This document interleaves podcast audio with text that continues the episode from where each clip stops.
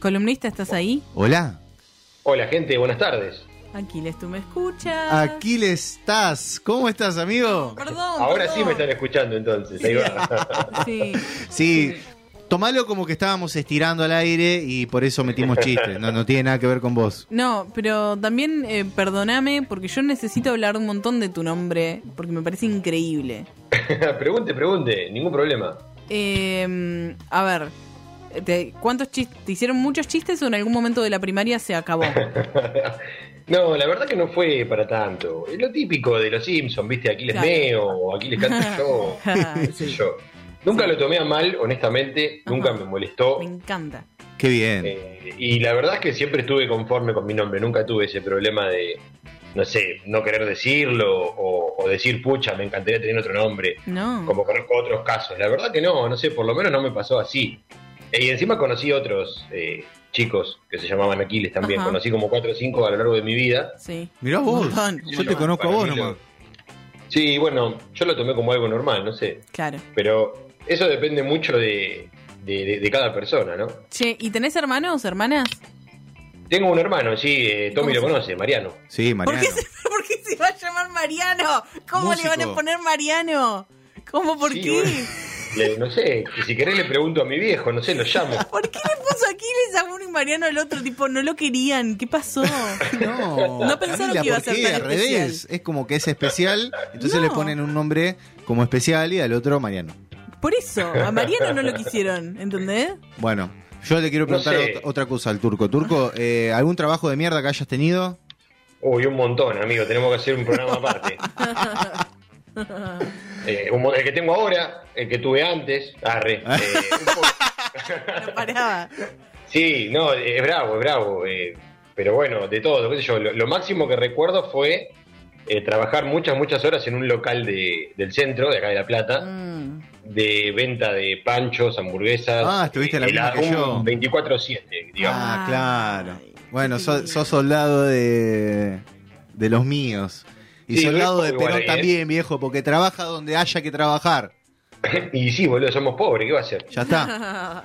Bueno, querido Claro. amigo, eh, ¿de qué vamos a hablar hoy? Bueno, en la semana pasada dijimos que antes de que termine el mes vamos a hablar de hits de, del orgullo, ¿no es cierto? Sí. Sí. Así que lo que traje es una especie de top 10 que podrá ser criticado porque no va a faltar gente que diga, eh, pero ¿cómo va a faltar? Bueno, eh, a ver, estas cosas pasan, no hay que resolver en 10 minutos, ¿no es cierto? Por favor, sí.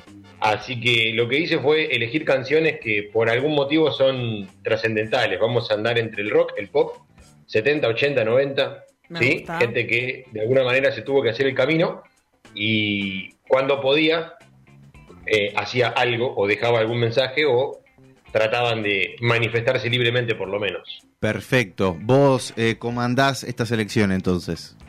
Bueno, arrancamos, nos metemos de lleno. Sí. Entonces vamos a empezar con algo que no es típico, porque después más adelante van a escuchar clásicos del pop, van a escuchar eh, canciones que todo el mundo conoce. Sí. Pero, para empezar, vamos a, a meternos en el mundo del heavy metal. Muy donde bien. no es tan común. Bueno. No. O al menos no lo era en esos momentos. Sí. No sé si conocen la historia de Judas Priest. No sé si Sí. conocen a Halford como, como frontman, como líder. Sí. Sí. Estamos que- hablando de una banda formada en los 70. Encima, no es una banda cualquiera, es una banda pilar Claro. de lo que se conoce después como la New British of Heavy Metal. Eh, después de Black Sabbath, estamos hablando de la banda más grosa. Sí, claro. Bueno, durante los 70 y 80, Halford eh, metió algunos mensajes o algunas cositas que, que podían decir como al pasar en algunas letras, ¿no? Sí. Hablando de su homosexualidad, así eran los términos en aquel entonces. Ah, ¿se Sí. Pero no- a meterlo en las letras? Sí. Es un montón. Un poquito, un poquito, no mucho, porque ya te digo, acá, acá viene lo interesante, no era un ambiente en el que él se haya podido expresar libremente Claro. hasta el año 97 más o menos. Básicamente porque si estamos hablando de 70s, 80, ahí te mataban directamente eh, y bueno, después todo lo que sabemos Bueno, de la discriminación, que eh, a- ahora esta semana se está peleando por lo que pasó con Samuel, Sí. que también lo mataron. Sí, Estamos totalmente. En 2021, ¿no? ¿no? Totalmente. Olvídate que esto sigue existiendo, por eso tenemos que hablar de, hits o de himnos de, orgullo gay, eh, o, o feminista, o antisenofobia, o lo que sea. Pero bueno, en realidad la idea, que, la idea sería que no tener que hablar de esto, ¿no? Que, que- que sea exactamente igualitario todo. Pero bueno, la realidad es que eh, en este caso particularmente esta gente lo que tuvo que hacer es eh, salir y dar un mensaje para que de a poco la gente lo vaya entendiendo. Claro. Sí, el mundo del heavy metal fue abriendo un poco eh, sus mentes a lo largo de que corrió el tiempo. Pero lo cierto es que en esta época no era nada fácil. Para nada. Re, re. A- aparte pienso, ¿no? Eh, a ver, si el heavy metal entra en otros países de Latinoamérica, por ejemplo, ¿no? Eh, se vio mucho más, capaz tenemos más anécdotas en Argentina de cosas que han pasado, de eh, músicos Sí. reconocidos del heavy metal insultando a alguien por ser homosexual. Eh, a capaz, lo- tenemos más cercanos en la historia de la música, obviamente que hay muchísimos más. Hay de todo, hay de todo. Hay que admitir que, que fue un mundillo bastante eh, machista en varios aspectos, pero bueno, es algo que está cambiando como pasa en otros ámbitos. Lo cierto de Judas es que recién en el 97 eh, Halford decide irse porque, o sea, decide irse y también lo echan, ¿no? Porque él lo, lo dice abiertamente en una entrevista en MTV, para mucha gente, se habla mucho dentro del mundo del heavy, y él no se siente cómodo, entonces se va para, para ser solista, para hacer sus proyectos. ¿Lo echaron al mismo Sí, tiempo sí, que sí, dijo que era deja la banda. Y es más, les voy a recomendar una película protagonizada por Mark Wahlberg y Jennifer Aniston, película llamada Rockstar, no sé si la vieron alguna vez. Sí, peliculón. La vi hace poco, un peliculón. Bueno, esa película está basada en la historia real de Tim Ripper Owens, que vendría a ser el que reemplaza a Halford en Judas Priest. Claro. ¿sí? O sea, un cantante de una banda tributo local, una banda chica que toca en clubes, que la banda posta, la banda oficial, digamos, eh, con, a través de su manager o sus representantes, lo escuchan y dicen, che, mirá, acá en Ohio hay uno que canta igual que este. ¿Por qué no lo echamos a la mierda y lo vamos a buscar? Este no es puto. No. ¿Me entendés? Básicamente eso pasó. Claro, claro. Eh, después, obviamente, después, obviamente, con los años, eh, más que nada, no sé si es una cuestión de apertura mental, para mí más una cuestión de ley de mercado, pero después Ah. vuelve Halford a Judas Priest. Pero, Sí. pero es cierto que se tuvo que ir por toda la controversia que generó en su momento que le pusieron un micrófono en la boca y dijera abiertamente, sí, yo soy gay. ¿Se entiende? Sí, y de hecho eh, no creo que, en realidad he leído sobre el tema, no creo que todos los integrantes hayan estado en contra de él, sino que el mismo mercado lo expulsaba, ¿no? Y el mismo público heavy metal, no digo que el público haya dicho échenlo, sino que se pensaba cómo se veía, ¿no? Cómo, cómo se mostraba todo eso. Al principio tuvo diferencias con otros miembros, eh, ojo. Había una, una cuestión de, de- como de cierto sentimiento de vergüenza Mm. por parte de los miembros, como que no, no, no querían entrar en esa, querían Claro. ser la banda legendaria, eh, que salga todo perfecto, no, no meterse mucho en ciertas cuestiones, viste, como que Claro. tenían esa orientación, como que les pasaban esa bajada. Bien, Eh, y después finalmente él decide como abrirse de todo eso. Primero y principal lo digo y después, si me hace mal, me voy. Y bueno, y lo hizo. Lo Claro. hizo y lo dijo abiertamente y eso es lo lindo. Y esa película eh, está muy buena, que además está- es muy interesante porque hay un montón de músicos que se juntaron para hacer una banda ficticia. En la película se habla de Steel Dragon. Steel Dragon no existe. claro. se no creó existe. esa banda para Claro, la ficción para- sí. pero está basada en los hechos reales y en la historia de, de- de lo que le pasa a Halford con, con sus compañeros de banda y de lo que le pasa a Tim Ripper Owens, que vendría a ser el, el vocalista Que que, estaba en una banda tributo. Claro, Y termina convirtiéndose en el cantante oficial, por lo menos por un tiempo, de la banda de la cual es fanático. Ahí va. Claro, Así que si no la vieron, se las recomiendo, está muy buena. No se mete mucho de lleno en lo que pasó con Halford, pero está bueno para entender cómo, cómo fue la historia de Judas en esos años. Pasaron un montón de años, pero en el año 77, cuando graban Sin After Sin, que si mal no recuerdo es el segundo o tercer laburo discográfico de Judas, en esta canción que vamos a escuchar, Road Deal, ya Halford metía algunos mensajes de liberación. escuchamos.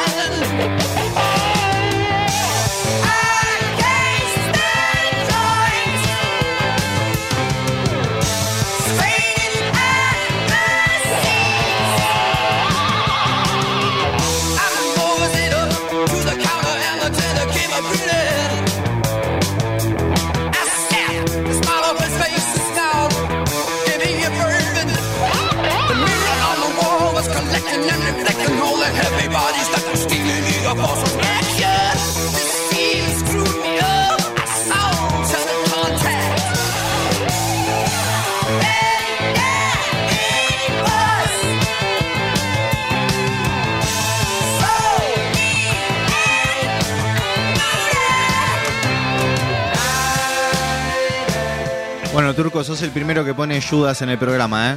Eso te iba a decir, no sé si sonó algo tan 70 y tan crudo todavía. No, eh, hemos puesto hemos puesto 70, pero no Judas. Ahí va. Bueno, estos son los comienzos de, de este heavy metal, sí. Este- Encima estamos hablando de una de las bandas pilares. Así que muy, muy interesante la historia para aquellos que quieran, aquellos, aquellas personas que les interese, pueden ver Rockstar, pueden meterse en.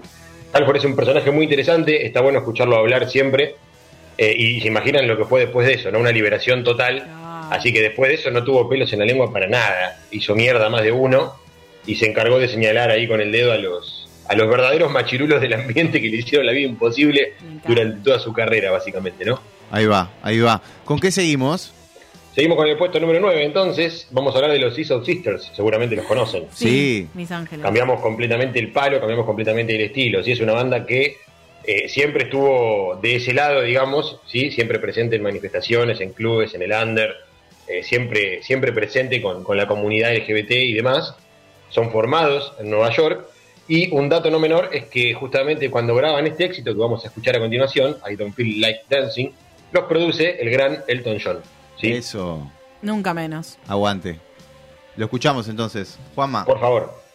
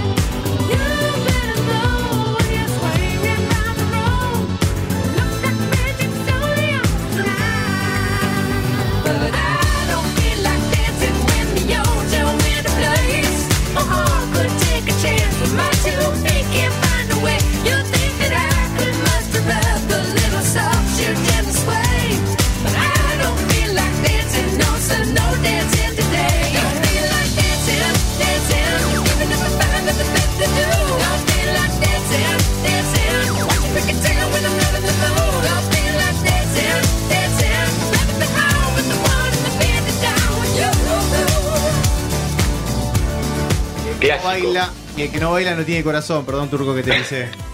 No, no, está bien. Este, tenés razón, iba a decir algo parecido, sí, sí, tal cual. Eh, temazo, temazo total, eh, increíble esta banda. Eh, mirá, me, me acuerdo de en su momento cuando hablé de los Happy Mondays, tengo que leer un título largo ahora también, de vuelta. Eh, originalmente el nombre de los Scissor Sisters eran Dead, Lesbian and the Privileged Scissor Sisters. O sea, buscaban un nombre impa- impactante Sí. y eso terminó derivando en Scissor Sisters. Eh, lo de tijeras hace referencia a la tijereta, por claro. supuesto. Y sí.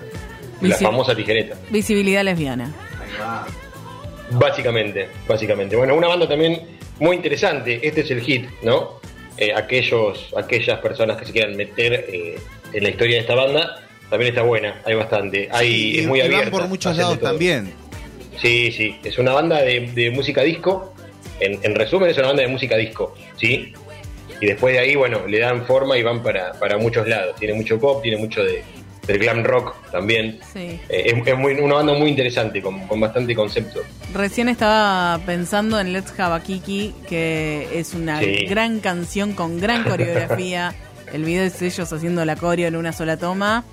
Sí. Eh, recuerdo hacer eh, gente haciendo la misma coreo en tarimas. Ah, qué placer.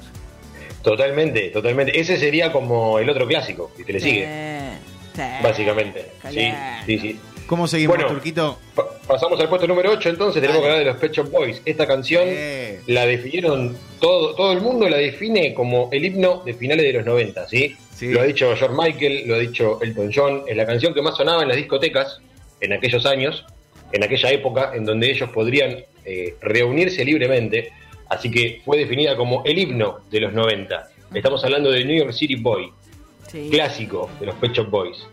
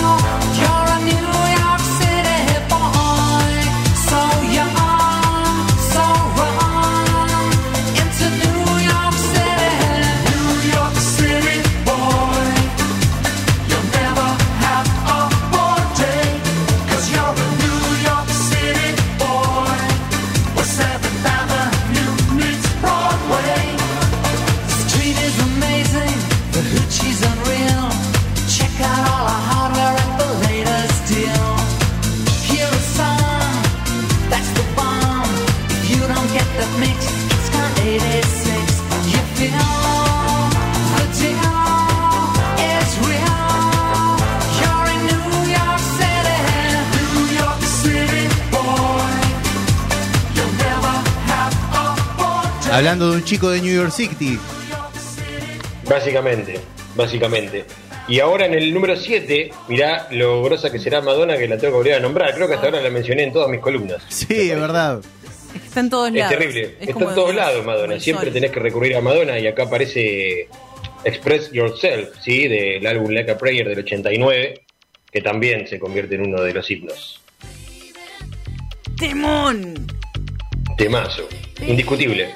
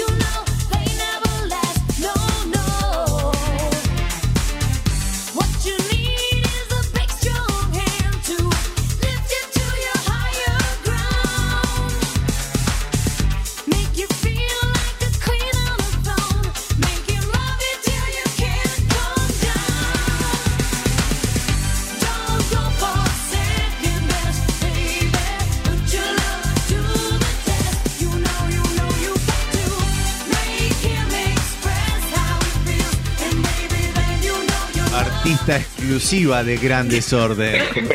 Bienvenida a No la digo más nada. no, increíble, increíble. Tiene que No digo más nada selección. de Madonna porque tienen una, un especialista ustedes, por eso. Sí, ¿Qué, sí. qué respeto le tenés eh, a los especialistas de Madonna? Está muy bien.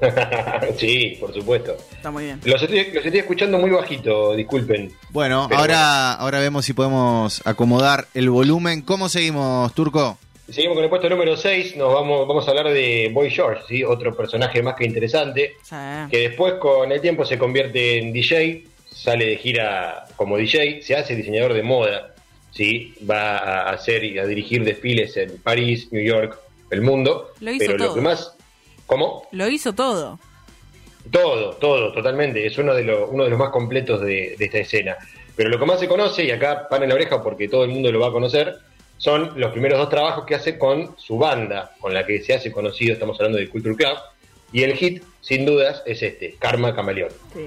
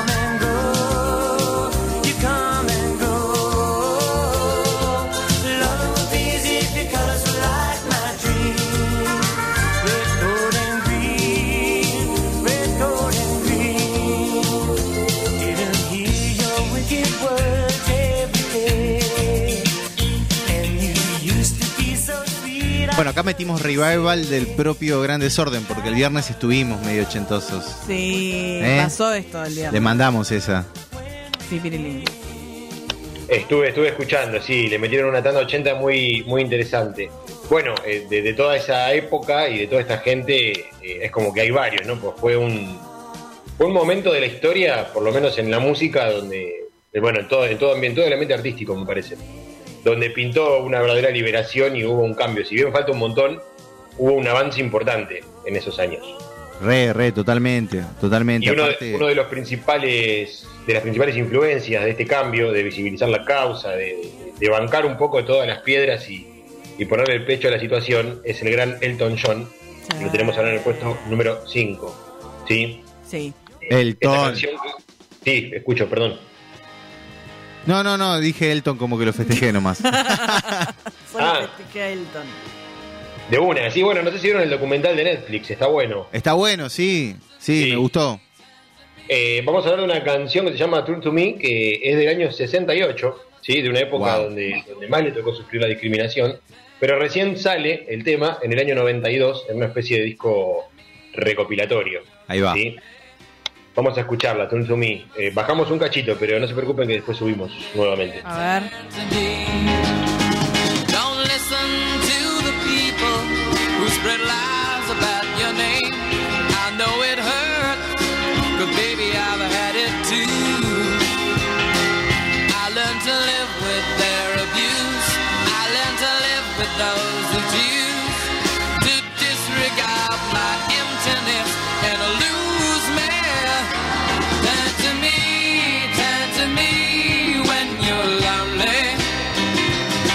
that my.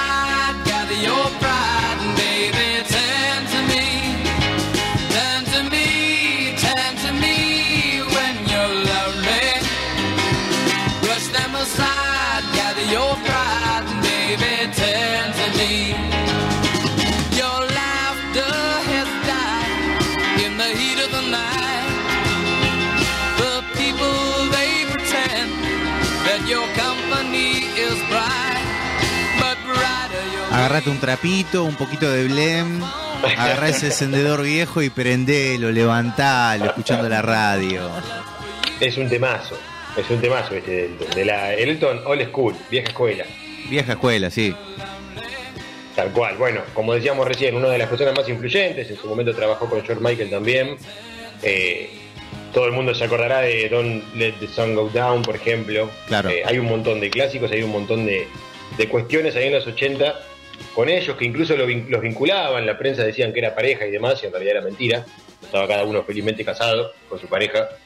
Eh, en fin, vamos al puesto número 4, ¿sí? Seguimos.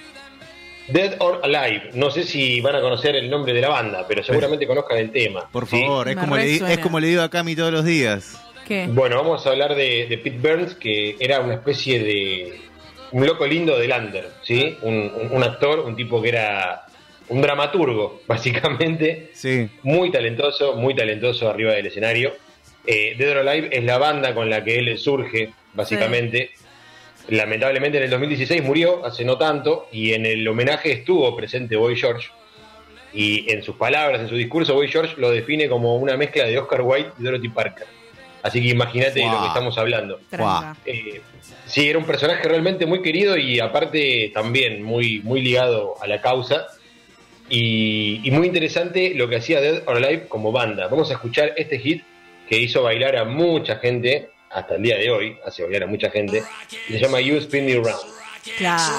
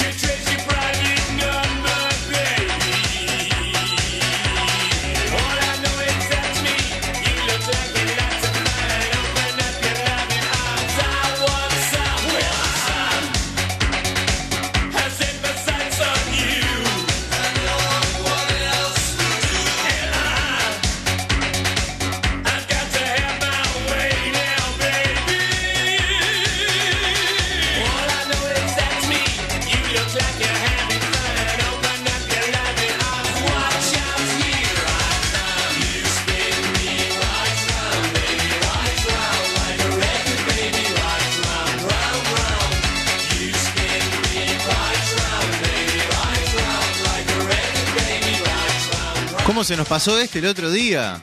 ¿Cómo nos pusimos esta canción? Es un hitazo de los 80. Hermoso, por favor. Mal, sí.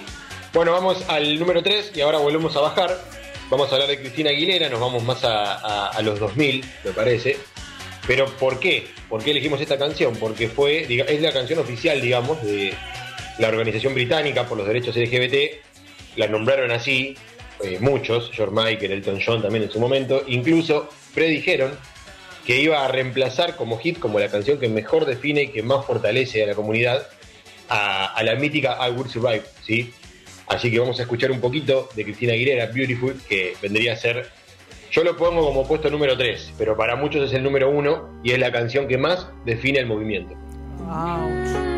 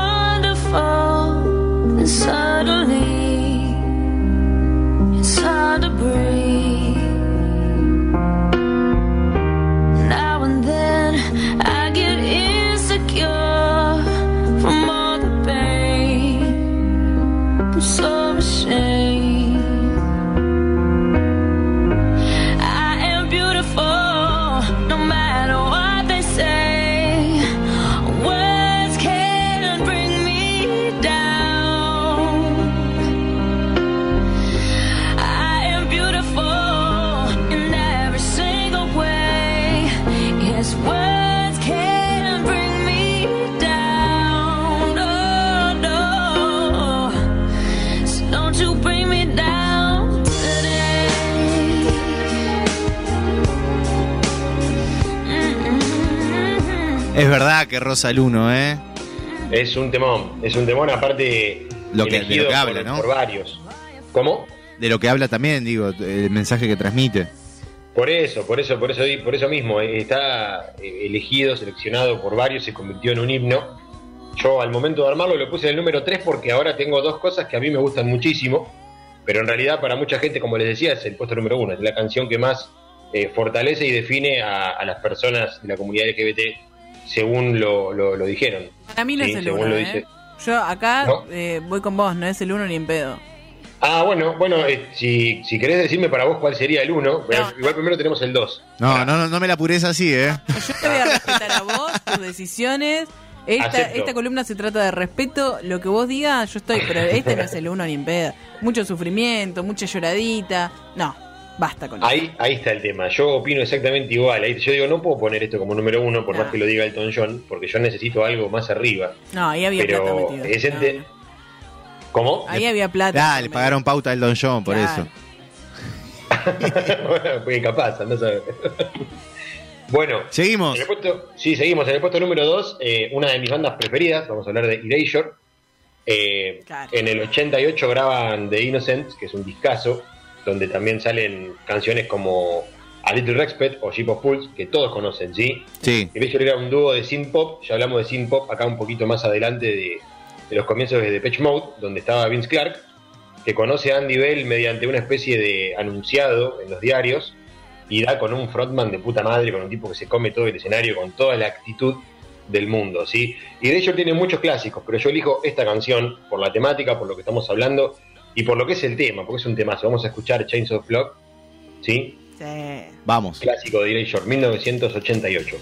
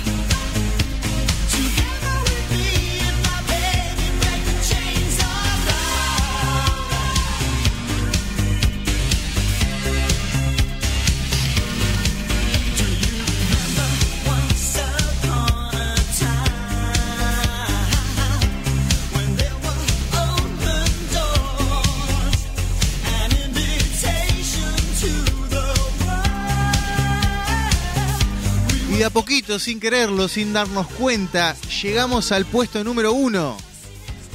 Así es, llegamos al puesto número uno. Eh, bueno, esto lo elegí especialmente por lo que significa Freddy, ¿no?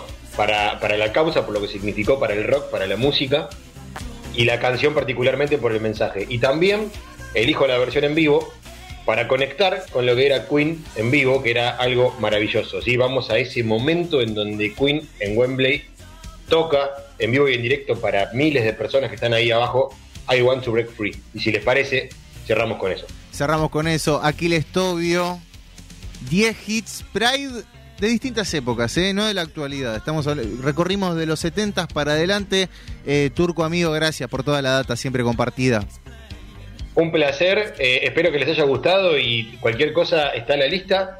Ya te paso el link, la pueden compartir para todas las personas que quieran los temas y obviamente se puede hacer colaborativa y pueden decir lo que faltó. Ya a mí se me Ah. ocurren por lo menos de toque 4 o 5 que faltarían, pero bueno, tenía que ser un top 10, no puede ser un top 13 o 14. No, no, claro, claro. Me encanta. Claro. De una, listo, la, la estamos compartiendo. Aquiles Tobio, Turco, abrazo grande amigo. Un placer, saludos. Cerramos este momento con Queen entonces desde Wembley haciendo I Want to Break Free. ¡Ja! Querías un himno, ahí lo tenés, 1130 04 5428 mensajes, audios, lo que nos quiera mandar, 27 de las 13 hasta las 2 de la tarde. Estamos con gran desorden acá en Radio Colmena. radiocolmena.com, bajate la app.